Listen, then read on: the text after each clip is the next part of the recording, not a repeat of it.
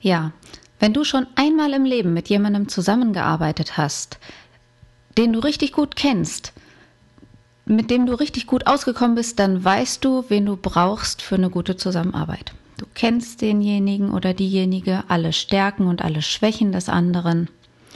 Und wenn du es gut machst, dann weißt du auch, wie, wie du dich gemeinsam mit dieser Person sinnvoll und zielorientiert ergänzen kannst. So geht es uns oft mit langjährigen Kollegen und auch mit manchen ehemaligen Mitarbeitern. Darum geht es heute.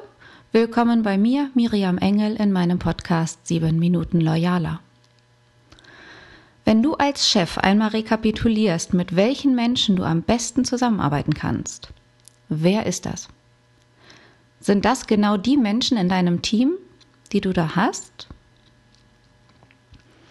Und wenn du jetzt einmal zurückdenkst, mit welchen Menschen hast du schon erfolgreich zusammengearbeitet, die jetzt nicht oder nicht mehr bei dir sind? Wer ist das genau?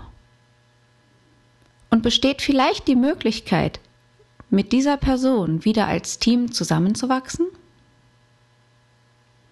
Überleg mal, es funktioniert, man ergänzt sich, man braucht weniger Worte und es klappt reibungslos in der Zusammenarbeit. Und ich will dir heute sagen, dass es vielen Unternehmen gelingt, mit Boomerang-Mitarbeitern zum Erfolg zu kommen.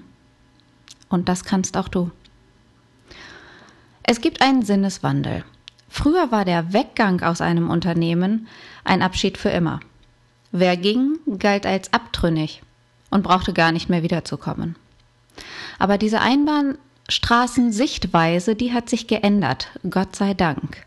Und immer mehr Unternehmen begreifen ihre Mitarbeiter als Wissensträger. Und auch Erfahrungen über den Unternehmenshorizont hinaus gelten in modernen, in zeitgemäßen Unternehmen heute als wertvoll.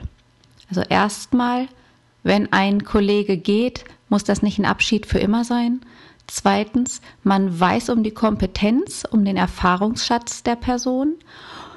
Und selbst wenn ein Mitarbeiter woanders Erfahrung sammeln will, in anderen Branchen, in anderen Projekten, mit anderen Menschen, in anderen Ländern, dann ist das ja auch ein wichtiger Erfahrungsschatz, der hinterher oberhalb, außerhalb des Unternehmenshorizontes bei dir wertvoll sein kann, um den später wieder einzubringen in deinem Unternehmen.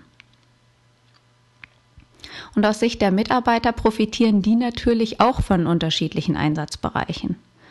Und die Unternehmenskulturen, die man kennenlernt, bringen ja auch was. Also ich selber habe vor meiner Selbstständigkeit für zwölf Arbeitgeber gearbeitet, bevor ich mich selbstständig gemacht habe.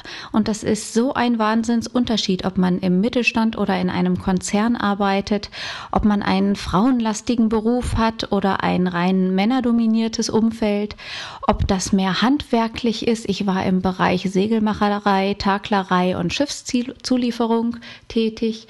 Ich war aber auch in einem Tierfutterkonzern ähm, tätig und ich kenne auch die Mittelständler mit 12, 15 Mitarbeitern und habe da Führungspositionen gehabt.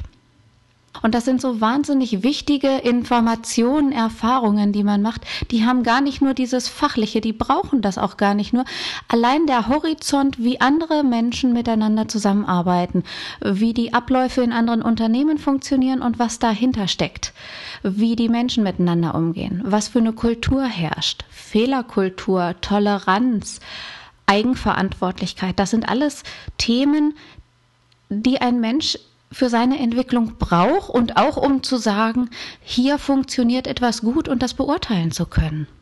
Oder auch sagen zu können, wenn wir das mal so oder so machen, dann kann das fürs ganze Unternehmen und alle Beteiligten viel besser sein.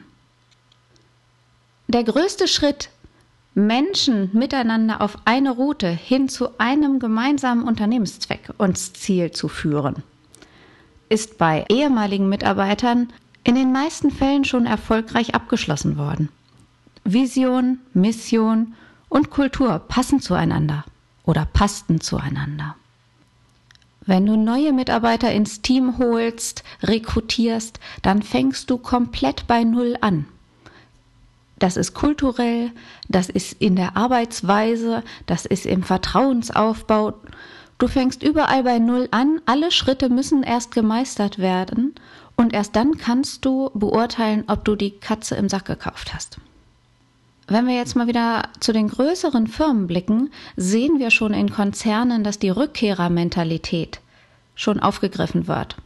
Also hier werden ehemalige Mitarbeiter, die ihren Erfahrungsschatz woanders erweitern wollen, nicht mehr als Gebrauchtmaschinen äh, abgestempelt, sondern mit Alumni-Programmen oder dem weiteren Kontakt zu wertvollen ehemaligen Mitarbeitern ähm, schon hochgehalten. Der Kontakt wird halt immer gehalten. Siemens, SAP und Daimler machen das zum Beispiel vor. Wie viele Mitarbeiter in ihr ehemaliges Tätigkeitsfeld zurückkehren, dazu gibt es nach meiner Kenntnis keine belastbaren Zahlen. Doch das amerikanische Workforce Institute hat in der Corporate Culture and Boomerang Employee Studie immerhin erhoben, dass 76 Prozent von, ich glaube, 1800 befragten Personalmanagern in den USA häufiger ehemalige Mitarbeiter einstellen als früher. Und die Fakten, die dafür sprechen, liegen ja auf der Hand. Der Arbeitgeber kennt die Leistungsfähigkeit, die Einsatzbereitschaft und die Integrität des Kandidaten. Und der zurückkehrende Mitarbeiter weiß auch, worauf er sich einlässt. Er kennt die Kultur und die internen Abläufe. Ich bin mir sehr sicher, dass du den bekanntesten Boomerang-Kandidaten selber kennst, mindestens aus den Medien.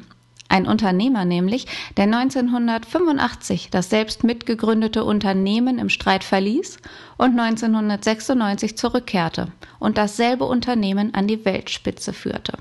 Sein Name ist Steve Jobs. Blut geleckt? Dann überleg dir jetzt mal, wie dir der Rückgewinnungsprozess am besten gelingen kann. Am einfachsten ist es sicherlich nach einer Trennung im Guten.